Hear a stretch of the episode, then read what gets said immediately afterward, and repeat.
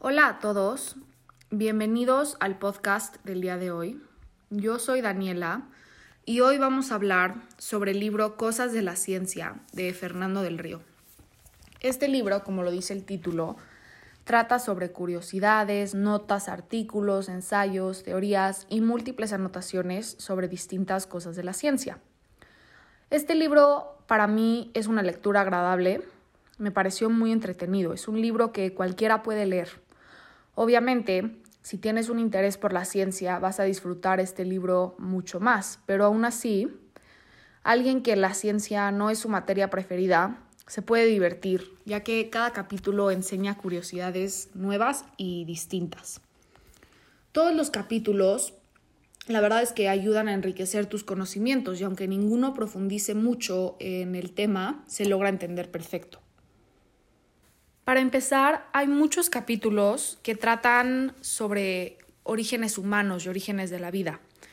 Dentro de estos están los tradicionales capítulos que hablan sobre los dinosaurios y los fósiles, pero también hay algunos que hablan un poco más sobre la historia humana y cosas que mucha gente no sabe y no se da cuenta. Por ejemplo, que la cultura olmeca fue la primera en crear una brújula o que la edad de hierro en verdad no surgió como progreso, sino como un resultado a la escasez del bronce.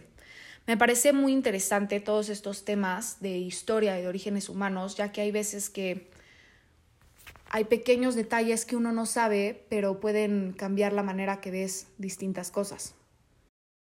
El siguiente tema o categoría del cual se habla mucho es de el ambiente. Dentro de este tema se habla de el cambio climático, los océanos, las glaciaciones y los desiertos y también se habla de fenómenos naturales como los sismos y como los volcanes. Dentro de esta categoría se explica la historia del sismógrafo y también las aportaciones y historias del vulcanismo, algo muy interesante.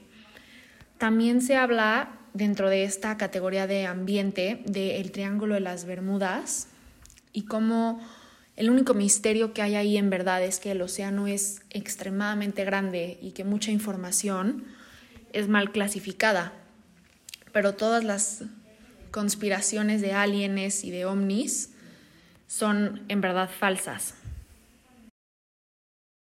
El siguiente tema del cual se habla mucho es del espacio. Yo creo que el espacio es algo que a muchas personas, y yo me incluyo, les cuesta entender por su inmensidad y complejidad. Pero justamente en este libro, Fernando del Río logra hablar de ciertos temas del espacio que aclaran un poco de esas dudas que muchas veces tenemos, como la creación del universo y el Big Bang. también se habla de los hoyos negros, de qué está formada una estrella, de las moléculas que hay en el espacio, todas estas curiosidades ayudan a comprender mejor el mundo que nos rodea. Algo que me llamó mucho la atención fue también que se habla de los hoyos negros, que la posibilidad, formación, localización y ciencia detrás de estos es un proceso extremadamente largo que continúa hoy, ya que es uno de los grandes misterios del espacio. El siguiente tema del cual se habla mucho es la física, la tecnología y las matemáticas. Yo diría que casi la mitad de los capítulos hablan sobre esto, y en lo personal, estos fueron los que considero que son un poco más complejos. Había bastantes temas que nunca había escuchado, como la computación de paquetes, los quarks y la transferencia tecnológica. Aún así, creo que dentro de esta categoría hay temas muy interesantes, ya que tienen un impacto que estamos viendo hoy, como las energías renovables y el auto eléctrico. También dentro de esta categoría de la tecnología, hablan mucho de la comunicación y de la tecnología que hay detrás de ella, de cómo ha progresado y de cómo a partir de las adversidades siempre sale adelante algo nuevo. Otro tema predominante en el libro es la medicina y la biología. Dentro de estos capítulos se habla de nuevas innovaciones a la medicina como trasplantes de órganos, maneras de leer el ADN como una sopa de letras y la nueva manera de combatir el cáncer llamada pioterapia. Pero también lo que más me interesó dentro de estos temas fue el concepto de la sociobiología.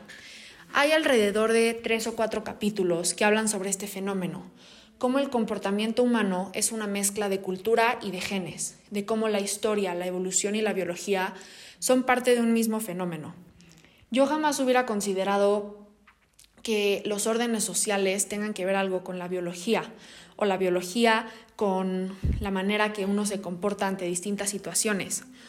Pero estos capítulos me enseñaron lo contrario y creo que es una muy buena manera de adentrarse uno en la psicorreología, como le llamó del río. Otro tema del cual se habla es de los sonidos y de la música. Lo que más me llamó la atención de estos temas fue primero un capítulo que habla sobre un científico llamado Fourier. Lo que él sugiere es un instrumento musical dentro de una computadora que engaña al cerebro a pensar que suena diferente cuando en verdad es una misma nota.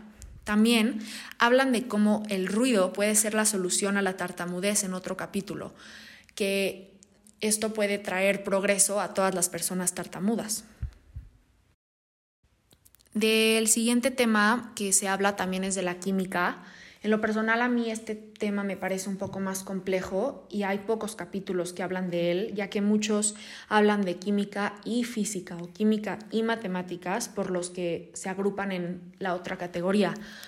Lo que más me llamó la atención de lo que habla de la química fue un capítulo que habla de la memoria de los metales, de cómo al ser después de ser transformados estos parece que es como memoria muscular y pueden regresar a su forma original. Y el último tema o categoría del que se habla mucho son de distintos científicos y artículos que se han publicado y el impacto que estos han tenido en la comunidad científica. Se habla del flujo de información y el periodismo científico, de cómo gracias a la era digital es muy fácil acceder a datos, pero también por esto mismo muchos datos son mal interpretados.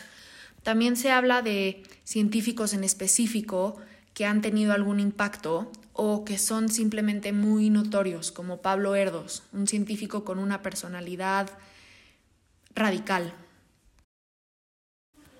Bueno, eso fue todo. Espero que hayan disfrutado el podcast del día de hoy y que los haya inspirado a leer cosas de la ciencia de Fernando del Río, ya que lo que les conté hoy es solo una milésima parte de todo el conocimiento que pueden aprender con este libro que es extremadamente interesante.